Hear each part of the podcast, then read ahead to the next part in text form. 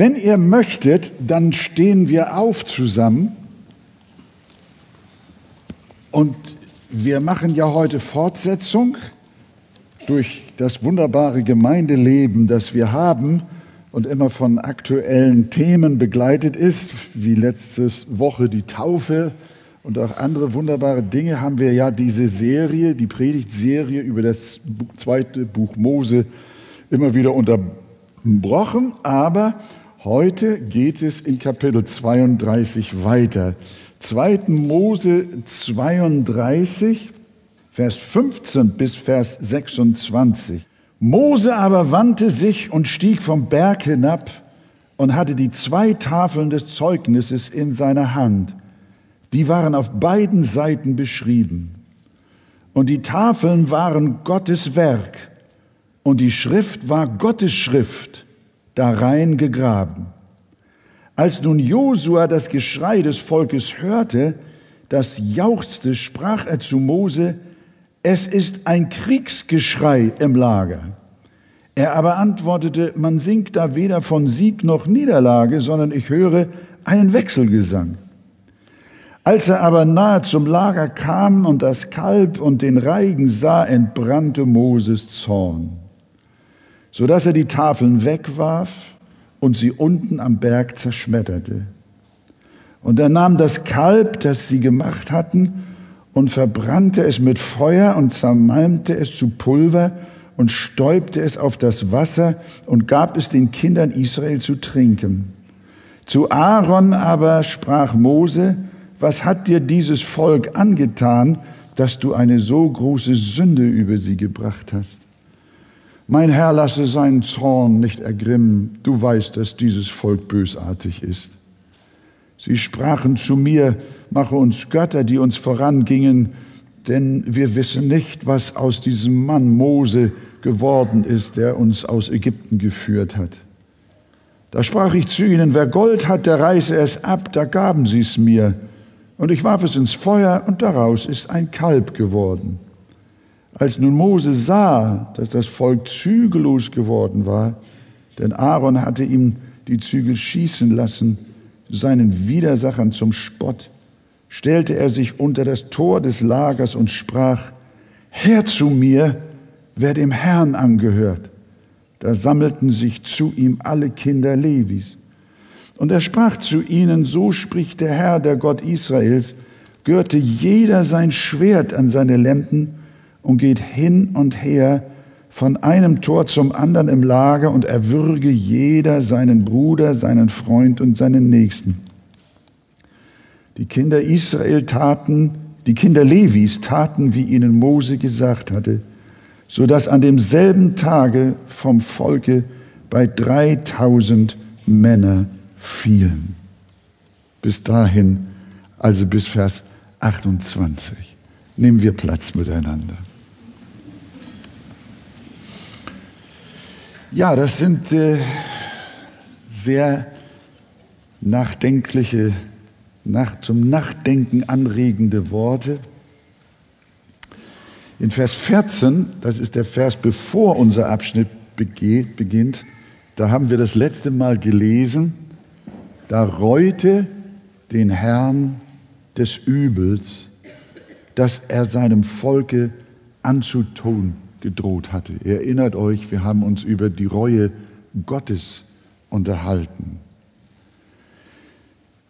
Wir haben in den Versen davor vom goldenen Kalb gelesen, das Israel sich gefertigt und auf schandbare Weise angebetet hatte. Gott wollte Israel wegen dieser schweren Sünde ausrotten. Aber Mose flehte so leidenschaftlich um den Erhalt des Volkes, dass wir in Vers 14 lasen, da reute den Herrn des Übels, das er seinem Volk anzutun gedroht hatte. Und dabei haben wir gelernt, dass die Reue Gottes nur vordergründig war, dass Gott ja eigentlich niemals Reue braucht und deshalb auch nichts zu bereuen hat. Sie war nur vordergründig. und dass er sein geliebtes Bundesvolk in Wirklichkeit aber niemals ausrotten wollte. Mose kommt nun aus der Gegenwart Gottes vom Berg Sinai herunter und trifft auf halber Höhe Josua wieder, der dort auf ihn gewartet hatte. Als sie beide langsam unten ankamen, da hören sie ein Geschrei oder auch ein Gesang und sie dachten, ja, ist da möglicherweise Kriegsgeschrei, aber sie tauschten miteinander aus. Danach hörte es sich nicht an, sondern es war ein Wechselgesang, es war mehr so Partystimmung. Und sie tanzten um das goldene Kalb herum. Mose, Mose wusste ja, was auf ihn wartete. Gott hatte ihm das ja oben auf der Spitze gesagt und deswegen ihn ja auch runtergeschickt. Und als Mose dann unten die Bescherung dann auch tatsächlich so vorfand, wie Gott es ihm gesagt hat, dann ist der Zorn auch über ihn gekommen. Erst hat er Gott zu besänftigen versucht, aber als er dann sah, was für ein Mist da unten ausgebrochen war, dann konnte auch er nicht mehr an sich halten. Und dann stellt er seinen Bruder Aaron zur Rede. Er geht sofort auf die Schlüsselperson los. Und sagt in Vers 21, was hat dir dieses Volk angetan, dass du eine so große Sünde über sie gebracht hast? Er sagt, du warst es. Mose sagt, du. Er zieht den Leiter zur Rechenschaft. Und genau so ist es mit den Leitern der Gemeinde. Sie sind dafür verantwortlich, wie der geistliche Zustand in der Gemeinde ist. Sie sind dafür verantwortlich, wenn der, Sünde, wenn der Sünde in der Gemeinde nicht gewährt wird, sondern ihr freien Lauf gelassen wird. Wir erinnern uns dabei an den Priester Eli, von dem im Buch Samuel geschrieben ist, der seinen Söhnen Hophni und Pinehas, als sie sich beide am Haus Gottes schwer versündigten, nicht konsequent das Handwerk gelegt hat. Er hat sich schuldig gemacht und es kam ein schweres Gericht über sein Haus und auch über ihn selbst. Gott zog den Familienvater Eli zur Rechenschaft, den Vater seiner Söhne, und richtete ihn.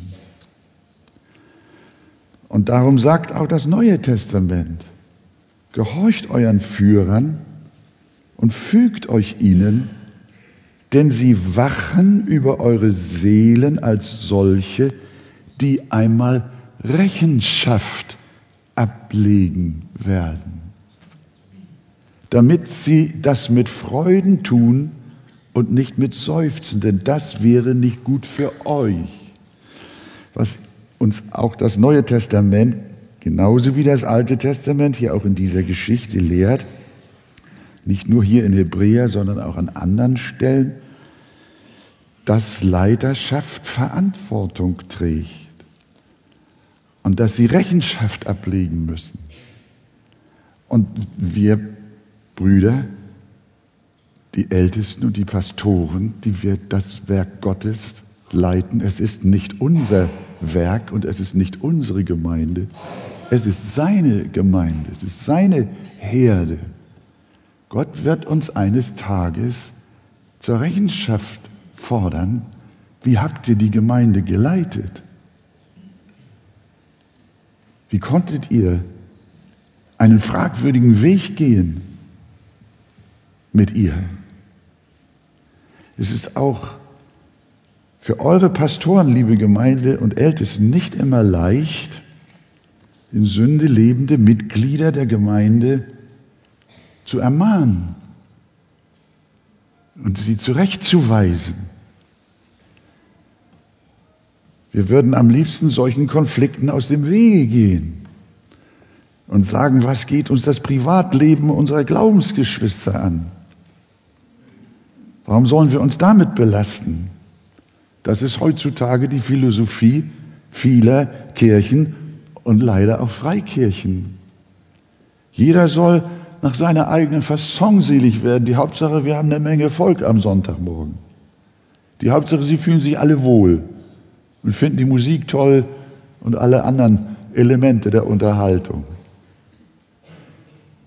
Wir wollen gesellschaftlich relevant sein. Da können wir doch nicht unseren Mitgliedern hinterher schnüffeln, was sie hinter ihrer Wohnungstür machen. Das steht uns nicht zu. Ja, das ist, das ist der Punkt. Und sie sagen dann, wenn wir das tun, dann kriegen wir nur Streit in der Gemeinde. Das müssen wir doch nicht. Wir sind für Frieden. Also lassen wir es laufen. Aber dürfen geistliche Leiter so lässig sein und so lax sein? Vor Gott auf jeden Fall nein, denn Gott fordert, wie gesagt, Rechenschaft von ihnen. Gemeindedisziplin oder wie die Bibelübersetzungen sagen, Gemeindezucht halten viele für überholt und sogar auch für Machtmissbrauch. Und ich gebe zu, wir wissen in der Geschichte der Gemeinde Jesu, dass auf diesem Gebiet Pastoren und Leiterschaften viel, viel äh, Dummheiten gemacht haben, viel Terror ausgeübt haben, viel Diktatur ausgeübt haben und nicht väterliche Liebe. Ich gebe zu, das ist auch ein Spagat. Aber die Bibel ist eindeutig. Denn Gemeindezucht ist ein entscheidender Faktor, dass eine Gemeinde überhaupt gesund sein kann, geistlich gesund sein. Es geht nicht um Strafe, sondern um die geistliche Gesundheit der Gemeinde und jedes einzelnen Mitglieds. Nach der Bibel ausgerichtete Gemeindezucht hat nichts mit Machtausübung zu tun, sondern Gemeindezucht sucht die Heilung. Die Heilung verwundeter, kranker, irrgeleiteter Menschen. Und letzten Endes dient das der Heilung der gesamten Gemeinde, zur Rechtbringung von Seelen, ist, heißt heil werden, geistlich gesund werden. Wir haben beim Thema Gemeindezucht haben wir ähm, äh, nichts Negatives vorliegen. Das wird so mit so einer negativen äh, äh, Etikette äh, sehr schnell beklebt. Nein, ihr Lieben, das ist etwas, was die Bibel besonders auch in der Gemeinde, der neutestamentlichen Gemeinde, eine große Rolle spielt. Gott hat gesagt, ich bin heilig und ihr sollt heilig sein. Wir wollen im Himmel einmal mit unserem Vater im Himmel und seinem Sohn Jesus Christus und dem Heiligen Geist herrliche, reine, klare, saubere, glückliche, erfüllende Gemeinschaft haben. Und Gott scheidet die Sünde aus. Wenn Sünde oder auch nur ansatzweise von ihr etwas im Himmel zu finden wäre, dann wäre der Himmel versaut. Dann wäre der Himmel genau das, was wir hier auf Erden haben. Aber der Unterschied zwischen Himmel und Erde bedeutet, dass der Himmel rein ist und herrlich ist und die Erde verdorben. Und wenn wir zum Himmel wollen, dann kann es doch nicht sein, dass wir mit unserem Dreck dahin wollen, sondern dann möchten wir doch heilig leben, aus Liebe zu Jesus, der uns errettet und erlöst hat. Und wenn wir aufhören, gemeinsam die Sünde zu bekämpfen, auch in der Gemeinde, dann werden wir krank. Dann geht die Gemeinde zugrunde und stirbt wie weithin auch leider zu beobachten ist. Deshalb ist auch unsere, Gemeinde, unsere Bitte, liebe Gemeinde, betet, dass eure Leiterschaft ihrer Verantwortung vor Gott gerecht wird. Das ist eine sehr, sehr schwere Bürde und eine Last für, für Pastoren und für Älteste und geistliche Leiter, hier sauber zu arbeiten und vor Gott es recht zu tun. Dass Gott, dass wir es dem Herrn, dass wir ja Verantwortung übernehmen und Rechenschaft ablegen können. Dass es uns nicht geht wie Aaron, dem Mose vorwarf, als Leiter schuld an der großen Sünde zu sein, die Israel getan hat. In Vers 25 zeigt uns der Text dann noch einmal ganz präzise, in welcher Weise Aaron versagt hatte. Äh, schaut mal gerne rein in euren Text, in Vers 25. Als nun Mose sah, dass das Volk zügellos geworden war, und jetzt, denn Aaron hatte ihm die Zügel schießen lassen. Präziser kann man das nicht sagen. Das war Aarons Sünde. Er hat dem Volk die Zügel schießen lassen. Und das war eine Sünde, eine große Sünde, der Aaron sich jetzt zu stellen hatte. Gott möge uns vor einem solchen Versagen in der Arche bewahren. Ja, Aaron, wie verhält er sich nun? Er verhielt sich wie alle nur halb bußfertigen Menschen. Er versuchte sich auf ganz blöde Weise die Hände reinzuwaschen. Ihr habt das gelesen. Deshalb in Vers 22. Was sagt er zu Mose? Mose, nun komm mit deinem Hör, werde jetzt nicht wütend. Du weißt doch, dass dieses Volk bösartig ist. Habt ihr es vorliegen? Die sind so, Mose. Da kannst du nichts machen. Die Gemeinde ist so. Das kannst du nicht ändern. Und damit war der Aaron durch. Bin aus dem Schneider. Das stimmt, ihr seid alle bösartig.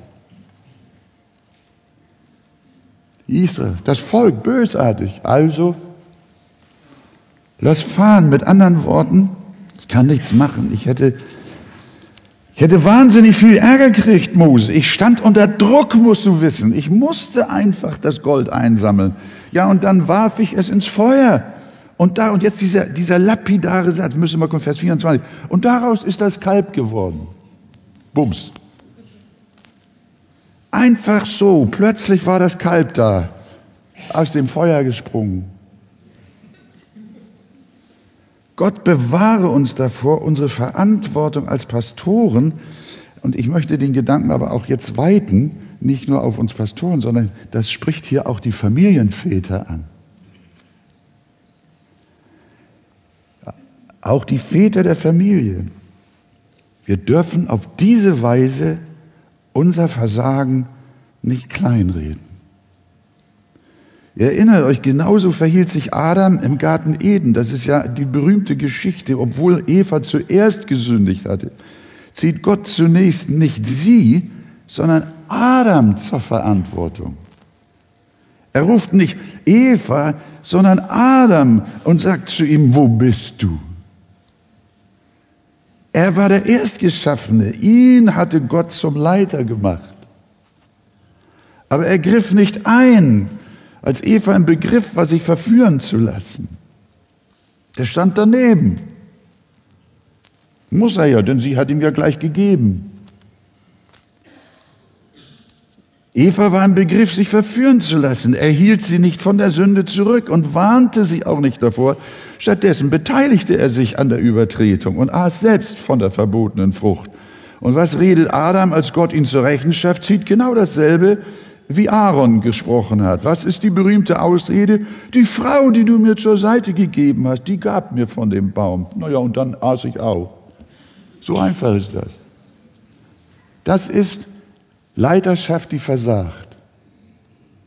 Das ist Versagen von Menschen, die Gott beauftragt hat, verantwortlich zu leben, verantwortlich Einfluss auszuüben, Menschen zu helfen, auf dem Weg Gottes zu sein und auch zu kommen.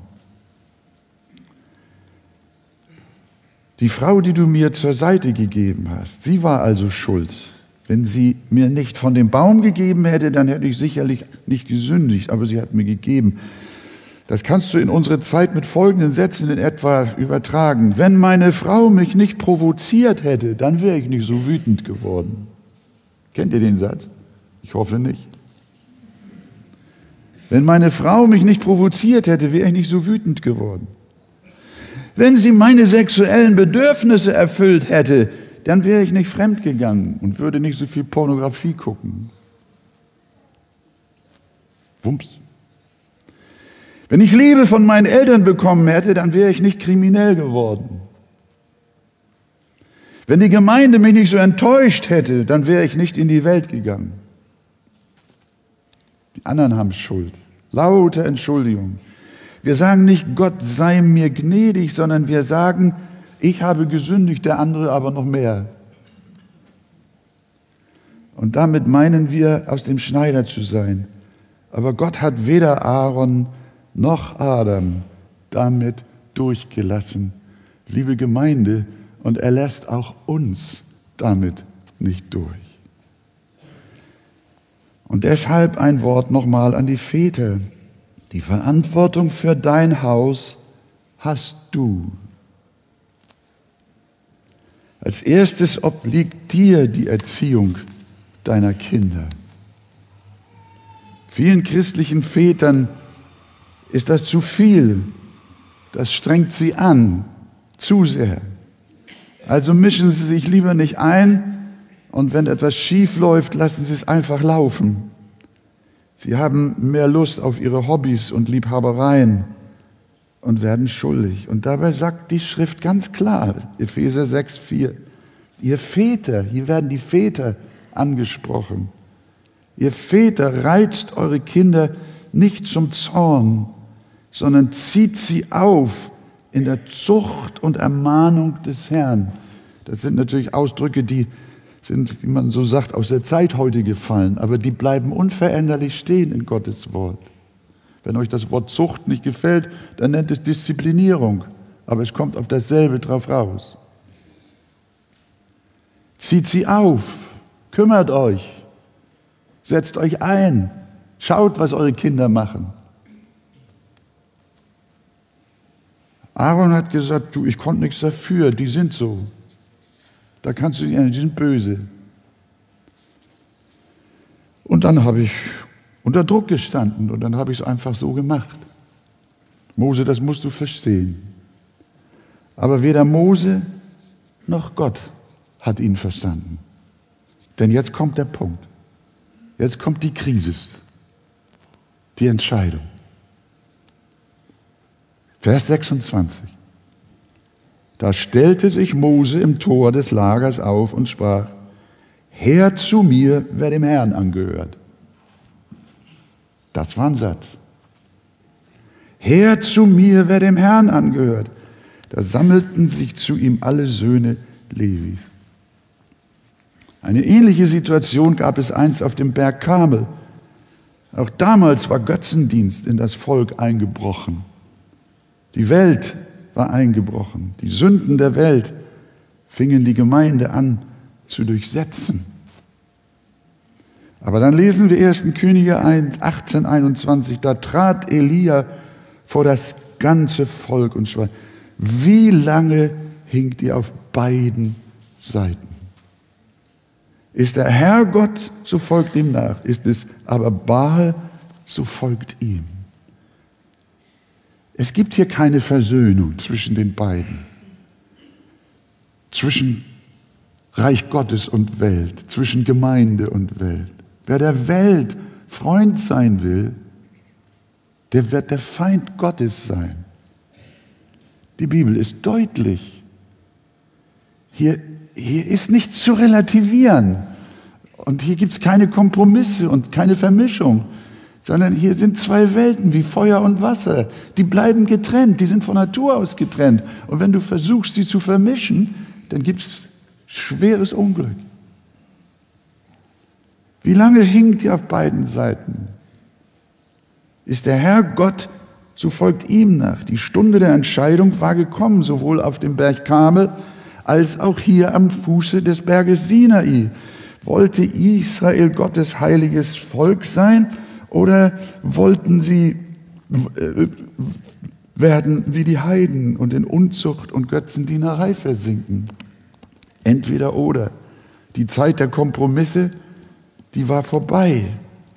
Jetzt gab es nur noch Ja oder Nein. Heute wird gesagt, das ist zu sehr Schwarz-Weiß-Malerei. Aber die Bibel malt Schwarz-Weiß. Tut mir leid. Kannst du nicht ändern. Gott ist Gott und Sünde ist Sünde. Ja oder nein? Herr zu mir, wer dem Herrn angehört. Das ist eine Herausforderung heute Morgen. Willst du dem Herrn angehören? Oder willst du ums Kalb tanzen? Und dich dann erinnern, dass das auch nicht unbedingt gut war. Und dann kommst du wieder ein bisschen zurück zur Kirche. So ein bisschen von jedem. Nein, her zu mir, wer dem Herrn angehört. Auch heute wollen viele Christen auf beiden Seiten hinken. Wenn irgendwo eine Gemeinde dem Ehebruch und der Unzucht im Namen der neuen Zeit die Tür öffnet, dann wollen sie, anstatt sich vom Bösen zu trennen, wie das immer so schön heißt, wir wollen Brücken bauen. Wir müssen uns um der Liebe willen, müssen wir Ausgleich suchen. Wir müssen dem Frieden nachkommen. Jesus sagt in diesem Zusammenhang, ich bin nicht gekommen, Frieden zu stiften, sondern das Schwert. Sie sagen, wir müssen das Gemeinsame suchen und nicht das Trennende. Und das Ganze nennen sie dann Einheit in Vielfalt. Das ist so ein Slogan unter Christen. Und zur Vielfalt gehören alle Variationen von Sünde. Die Hauptsache Jesus können wir noch aussprechen. Ihr Lieben, lasst das sein mit der Einheit in Vielfalt. Es gibt nur Einheit in Wahrheit und nicht Einheit in Vielfalt. Herr zu mir wer dem Herrn angehört. Sie sind so sehr auf Einheit erpicht, dass sich auch Himmel und Hölle einigen soll und Gott mit dem Teufel zusammenarbeiten soll. Diesen Frieden wünschen sie sich, aber den gibt es nicht.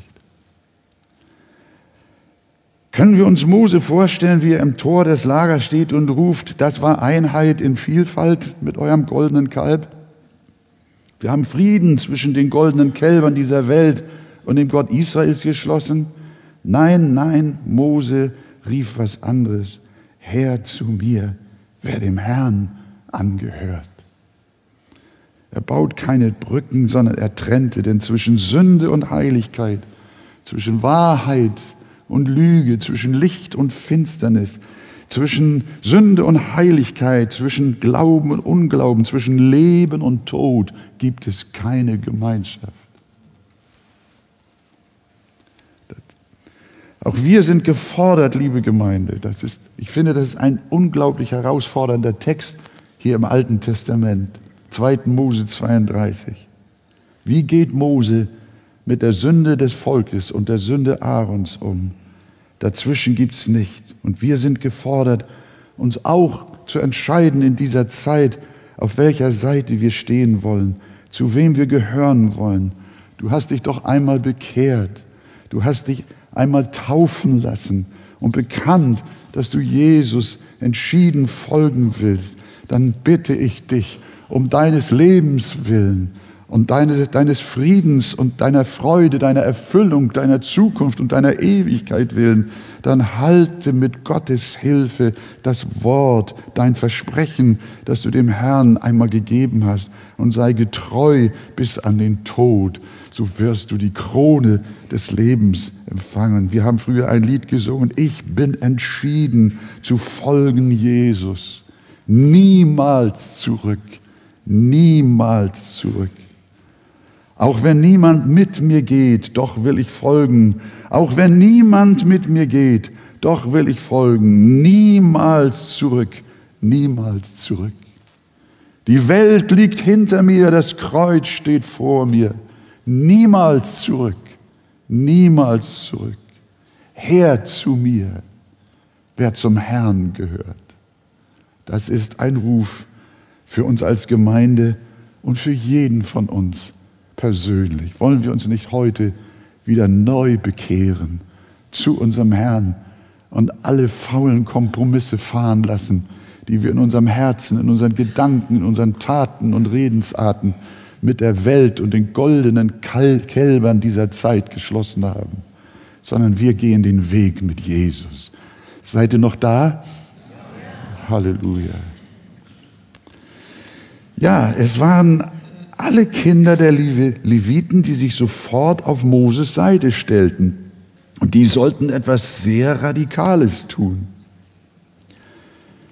Das ist jetzt, was manch einen Leser verstört, was jetzt hier nun in Vers 27 Mose von diesen Leviten, die sich nun auf seine Seite, auf die Seite Gottes gestellt hatten, nun verlangt. Lest mal Vers 27. Jeder gürte sein Schwert an seine Hüfte und geht hin und her von einem Tor zum anderen im Lager und jeder erschlage seinen Bruder, seinen Freund und seinen Nächsten. Ich gebe zu, im ersten Moment habe ich gedacht, Wolfgang, diesen Vers lass mal liegen, äh, nimm ihn jetzt mal nicht mit in die Predigt. Aber er steht auch da.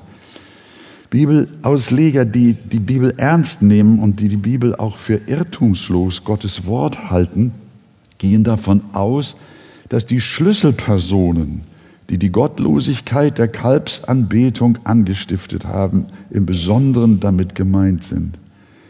Die Leviten sollten niemand von ihnen schonen, auch wenn es sich dabei um ihre eigenen Verwandten und Freunde gehandelt hat. Sie sollten ohne Ansehen der Person handeln. Und wie sollten wir diese Worte nun deuten? Sollen wir auch die Anstifter von Sünde in der Gemeinde töten und sie umbringen? Nein, nein, nein. Was wir hier sehen, ist zunächst einmal, wie ernst Gott Sünde grundsätzlich nimmt. Der Text lehrt uns, dass sie den Tod verdient. Und am Ende der Tage wird Gott tatsächlich nicht schonen, liebe Gemeinde, ihr lieben Freunde. Am Ende der Tage wird genau das passieren, was wir hier möglicherweise verabscheuen. Gott ist derselbe geblieben. Wir werden den ewigen Tod erleiden, sofern wir unbußfertige Sünder bleiben. Denn die Bibel sagt, der Sünde Lohn ist der Tod. Und dem kann kein unbußfertiger Sünder ausweichen. Diesen für immer gültigen Grundsatz zeigt uns hier unser heutiger Text wieder neu. Aber, liebe Gemeinde, er zeigt uns noch etwas Spezifischeres, nämlich die Züchtigung seiner Gemeinde. Hier ist ja eine, ein, ein, eines, ein enormes Momentum an Zucht unter Israel zu lesen. Und so sehe ich einfach hier ein Gleichnis auf die neutestamentliche Gemeindezucht. Ich habe das vorhin schon angesprochen. Vorschnell könnte man auf die Idee kommen, Gott hätte es doch nicht bereut, sein Volk zu verderben. Ihr erinnert euch, Mose ist ihm ja in den Arm gefallen und hat gesagt, bitte nicht, Gott, lass es dir leid tun, das Volk ausrotten zu wollen. Und dann haben wir gelesen und Gott reute es und er tat es nicht und schonte und wollte das Volk schonen. Aber was haben wir denn jetzt hier? Hat er dann nun doch nicht das Volk geschont? Denn es mussten ja nun doch 3000 Männer sterben. Aber das ist interessant, man muss sich mal die Dimensionen genau anschauen. Von insgesamt 600.000 Israeliten in der Wüste waren das nur ein halb, was heißt nur? Ein halbes Prozent, 3000. Von insgesamt 600.000 Israeliten. Was Gott aber anfangs vorhatte, war das ganze Volk zu vertilgen. Davon hatte Mose ihn durch sein Flehen abgebracht, in Anführungsstrichen. Aber ein kleiner Teil musste doch aus ihrer Mitte getan werden. Wie gesagt, darin können wir ein Bild auf die neutestamentliche Gemeindedisziplinierung erkennen. Die besagt selbstverständlich nicht, dass sie mit dem Schwert durchgeführt werden soll. Das müssen wir nicht nochmal und immer wieder betonen. Wir kennen die Bibel zu gut. Jesus befahl dem Petrus, sein Schwert einzustecken und er sagte, mein Reich ist nicht von dieser Welt. Spätestens, spätestens da hätte endgültig klar sein müssen, dass Kreuzzüge im Namen des Christentums ein großes Verbrechen waren und das auch sind. Die Botschaft des Evangeliums lautet vielmehr, die Waffen unseres Kampfes sind nicht fleischlich, sondern sie sind geistlich. 1. Korinther 6, Vers 7. Es sind, wie Paulus in Römer 13, 12 sagt, Waffen des Lichts, mit denen wir kämpfen. Waffen der Gerechtigkeit, sagt er an einer anderen Stelle. Er stellt uns sogar eine komplette Waffenrüstung vor und spricht vom Schwert des Geistes, welches ist das Wort Gottes. Er spricht vom Brustpanzer der Gerechtigkeit, vom Schild des Glaubens, vom Helm des Heils. Epheser 6. Damit meint er keine militärischen Waffen, selbstverständlich nicht, sondern geistliche Ausrüstungen für einen geistlichen Kampf. Wenn wir auch nicht militärisch unterwegs sind und nicht das Schwert tragen, sind wir doch im Kampf. Es ist ein Glaubenskampf, es ist ein Krieg der aber nicht materieller Art ist, sondern geistlicher Art, gegen die Mächte der Finsternis, gegen die Mächte der Sünde, des Todes und des Teufels, gegen Sünde von innen, aber auch von außen. Und deshalb zeigt uns Jesus etwas, was das Hinaustun eines Menschen aus der Gemeinde bedeutet. Matthäus 18 sagt unser Heiland, unser Erlöser, spricht hier von der Disziplinierung in der Gemeinde. Wenn aber dein Bruder an dir gesündigt hat, so geh hin und weise ihn zurecht unter vier Augen. Hörte auf dich, so hast du deinen Bruder gewonnen. Hörte aber nicht, so nimm noch einen oder zwei mit dir, damit jede Sache auf der Aussage von zwei oder drei Zeugen beruht. Sei sorgfältig dabei. Hörte aber auf diese nicht, so sage es der Gemeinde. Hörte aber auch auf die Gemeinde nicht, und jetzt, so sei er für dich wie ein Heide, wie ein Zöllner. Das heißt, er gehört nicht zur Gemeinde. Jesus sagt nicht, dass wir einen Kompromiss mit dem Unbußfertigen suchen sollen, um die Einheit zu bewahren. Nein, wir sollen ihn wie einen Heiden ansehen, der nicht zu uns gehört. Es gibt viele solcher Texte auch in den Briefen. Paulus berichtet von einem Mann in Korinth, der mit der Frau seines Vaters zusammenlebte. Bibelleser erinnern sich.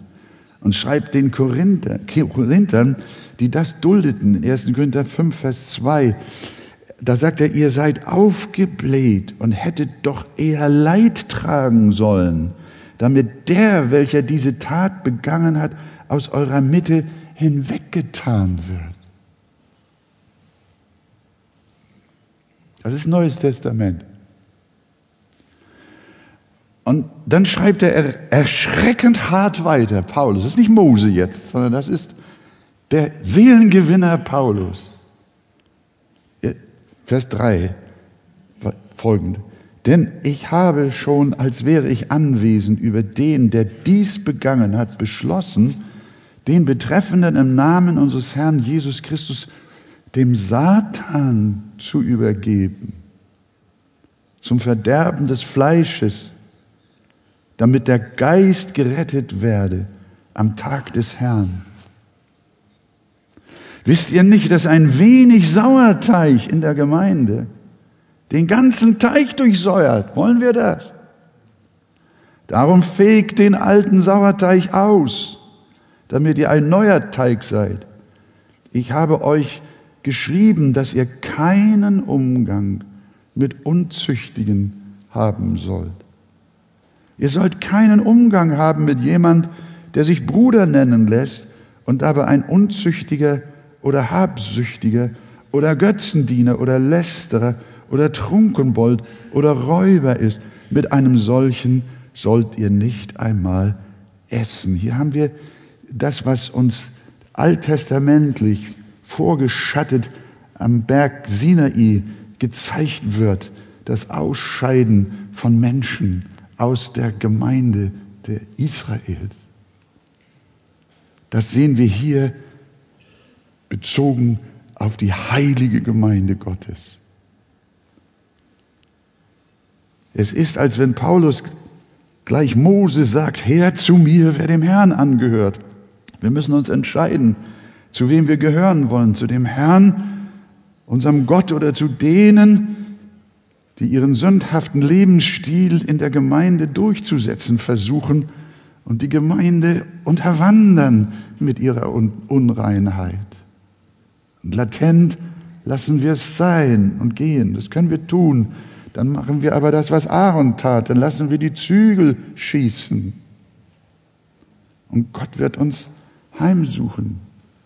Wenn solche lieben Menschen nicht umkehren, müssen wir uns von ihnen trennen. Sie können nicht in der Gemeinde bleiben. Wie du dieses Gebot des Herrn, das will ich aber an dieser Stelle auch persönlich sein, dass ich nicht missverstanden werde und auch Gottes Wort nicht missverstanden wird. Aber ich brauche die Bibel nicht zu entschuldigen. Sie redet ja für sich selber, aber das will ich hinzufügen. Wie du dieses Gebot der Trennung bei deinen ausgeschlossenen Familienangehörigen privat umsetzt, das musst du persönlich vor Gott prüfen und bitte ihn um Weisheit. Was du auch in der Familie mit lieben Menschen tust, die wegen ihrer Hartnäckigkeit und wegen ihrer Rebellion den Weg der Sünde fortzusetzen, nicht mehr in der Gemeinde sein können. Wie gehst du persönlich deine Familie um? Gott wird dir den richtigen Weg zeigen und wir beten dafür. Das ist eine sehr schwierige Sache, denn auf der anderen Seite lehrt Jesus uns auch das Gleichnis vom verlorenen Sohn, dem der Herr immer eine offene Tür für seinen bußfertigen Sohn offen gehalten hat und mit beiden Armen ihn wieder aufgenommen hat. Denn das ist ja, was Paulus auch im Sinn hat. Denn Satan soll lediglich das Fleisch, das heißt das Äußere des Sünders, äh, dem, dem Satan soll lediglich das Fleisch, das heißt das Äußere des Sünders, dem Satan übergeben werden, damit sein Geist schließlich doch noch gerettet werden kann. Liebe Gemeinde, dass wir hier uns nicht einschießen auf, auf Härte und auf polizistische Ideen und, und äh, so, so irgendetwas. Nein, nein, nein, nein.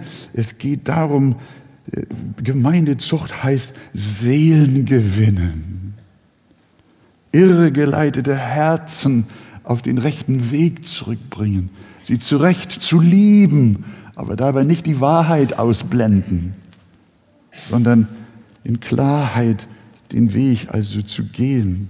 Wieder sehen wir, es geht nicht um Law und Order, nicht um Gesetzeshärte und Machtausübung, sondern es geht bei der Gemeindezucht um Zurechtbringung und um Liebe. Das können wir nicht deutlich genug auch heute Morgen hier sagen. Und äh, ihr wisst es auch, oft haben wir gesehen, wie Menschen im Buße auch zu ihrer Gemeinde hier in die Arche zurückgekehrt sind. Sie haben uns herzergreifende Briefe geschrieben und sich aufrichtig entschuldigt, dass sie den Brüdern so viel Mühe und so viel Kummer gemacht haben, so viel Schmerzen und Tränen, dass sie die Ehre Gottes beschmutzt und das christliche Zeugnis so sehr beschädigt haben. Das hat ihnen dann leid getan. Wir haben ihnen vergeben, mit ihnen gebetet und wir haben sie wieder in die Gemeinschaft der Gemeinde aufgenommen. Und wenn solche heute Morgen auch hier unter uns sind, sind sie mit Sicherheit. Ihr seid so herzlich willkommen, gelobt und gepriesen sei Gott, dass ihr den Weg eurer früheren Schande habt fahren lassen. Die goldenen Kälbern dieser Welt habt ihr zerschmettert durch Mose und ihr seid rein geworden durch das Blut Jesu Christi. Und wir wollen uns an eure früheren Sünden nie mehr erinnern. Ihr seid Kinder des Allerhöchsten und wir alle zusammen dienen dem Herrn mit Freuden und brauchen die Vergebung. Sagt ihr Amen dazu? Halleluja. Das ist die Liebe Gottes. Das ist die Liebe Gottes. Denn bei dem Herrn ist viel Vergebung. Und mein Ruf hier ist auch jetzt an Freunde hier im Saal und auch an, an, diejenigen, die draußen mit teilnehmen. Komm du auch zurück. Du bist auf einem Schmierpfad, mein Freund. Du bist auf einem Weg, beider Seiten zu bedienen. Du hast so viel Gemeinschaft mit den goldenen Kälbern dieser Welt, mit dem Götzendienst, mit der Unzucht, mit der Sünde. Du genehmigst dir alle möglichen Sachen in Gedanken und im Geheimnis, was hinter deiner Tür sich alles abspielt. Und läufst doch jeden Sonntag in die Gemeinde. Hör auf, hör auf damit. Gib dein Leben Jesus. Komm wieder nach Hause und verlass die Wege, die deine Seele zerstören. Um Israel zu bewahren, war damals ein Gericht am Hause Gottes notwendig. Petrus nennt das so. Es ist ein Gericht am Haus Gottes notwendig. Das sehen wir hier in 2. Mose 32. Und um die Gemeinde vor geistlichem Zerfall zu schützen, braucht es ebenfalls Gericht am Hause Gottes. Es braucht Zucht und Erziehung. Sie ist wie ein Pfahl, an den junge Bäume angebunden sind. So hat das Mark Dever in seinem Buch geschildert damit der Baum Hilfe beim Stehen und Wachsen erhält, er sich gesund entfalten, groß und fruchtbar werden kann. Und zum Schluss, liebe Gemeinde, ganz kurz noch. Jetzt haben wir über Menschen gesprochen, die damals Mose ausgeschlossen hat, von denen Jesus sagte und Paulus, dass sie nicht in der Gemeinde bleiben können. Aber wir müssen auch von uns selber reden. Gott sendet uns auch in unser persönliches Leben solche Zucht. Manchmal bringt er Dinge über unser Leben, die empfinden wir wie ein Gericht an seinen Kindern, wie ein Gericht am Hause Gottes, wie eine harte Strafe. Aber sie sind Gottes Liebesbemühungen, die uns zurechtbringen. Der Hebräerbrief sagt in 12, 5 bis 6, mein Sohn, achte nicht gering die Züchtigung des Herrn, und verzage nicht, wenn du von ihm zurechtgewiesen wirst. Denn wen der Herr lieb hat, den züchtigt er und er schlägt jeden Sohn, den er annimmt. Weißt du, was das für dich und auch für mich persönlich und für uns alle bedeutet? Es gibt auch eine innere Zucht, die jetzt mit Gemeindezucht und aus möglichem Ausschluss und Trennung nichts zu tun hat, sondern es gibt eine Zucht, die der Heilige Geist betreibt, die dich in deiner Heiligung auf dem rechten Weg halten will. Wir sündigen in Gedanken, Worten und Werken. Die Sünde klebt uns allen immer noch an. Warum züchtigt Gott uns? Weil wir es einüben sollen, ein Leben in Reinheit und Heiligkeit zu führen, dass wir lernen, die Sünde eine um die andere aus unserem Leben zu entfernen und sie mit Stumpf und Stiel auszumerzen. Er will uns helfen, der Sünde zu widerstehen, bis aus Blut, wie er wörtlich schreibt, kurz davor, und uns auch nicht die kleinste Sünde zu genehmigen, uns nichts durchgehen zu lassen. Wir müssen hart mit uns selber sein, durch Gottes Gnade. Er sagt, wir sollen der Sünde bis aufs Blut widerstehen. Und wir sollen dem Teufel widerstehen im Namen des Herrn, dass er von uns fließt. Gib dir nicht selbst Entschuldigung und sag, es ist meine Neigung, es ist meine alte Natur, es ist so schwer, es ficht mich immer wieder an. Nein, wende dich an Jesus Christus und sag ihm, hinweg, Satan, Herr, du stehst auf meiner Seite. Schluss mit den Kleinigkeiten, keine Kompromisse mehr. Denn wir sollen Christus immer ähnlicher werden und schließlich vor unserem heiligen Gott und Vater ohne Flecken und Makel dargestellt werden. Welch ein gewaltiges Ziel ist das. Deshalb zeigt uns unser Text, wie Mose die Sünde geahndet und sie kompromisslos hinausgetan hat. Und deshalb, weil jeder selbst noch mit Sünde zu kämpfen hat und sie uns allen immer noch anklebt, wollen wir den Sünden anderer gegenüber niemals selbstherrlich auftreten. Ja, die Leiter haben Verantwortung, sich um die Verirrungen ihrer Schafe zu kümmern. Die Väter haben Verantwortung. Sie sollen nie vergessen, dass auch sie nur von Gnade und Vergebung leben. Und deshalb gibt Paulus Anweisung, in welchem Geist wir mit Menschen umgehen sollen, die sich verfehlen. Galater 6.1. Brüder, wenn auch ein Mensch von einer Übertretung übereilt wurde, so helft ihr, die ihr geistlich seid, einem solchen im Geist der Sanftmut wieder zurecht und gib dabei Acht auf dich selbst, dass du nicht auch versucht wirst. Freunde, am Ende stehen wir alle vor Gott, jeder für sich und müssen bekennen, dass wir alle vielfach gefehlt haben, dass wir alle Vergebung brauchen und Hilfe. Gott sei uns Sünder gnädig, dass wir alle auf dem Weg bleiben zu seiner Ehre und zu unserem Heil. Halleluja. Gott helfe uns dazu. Amen.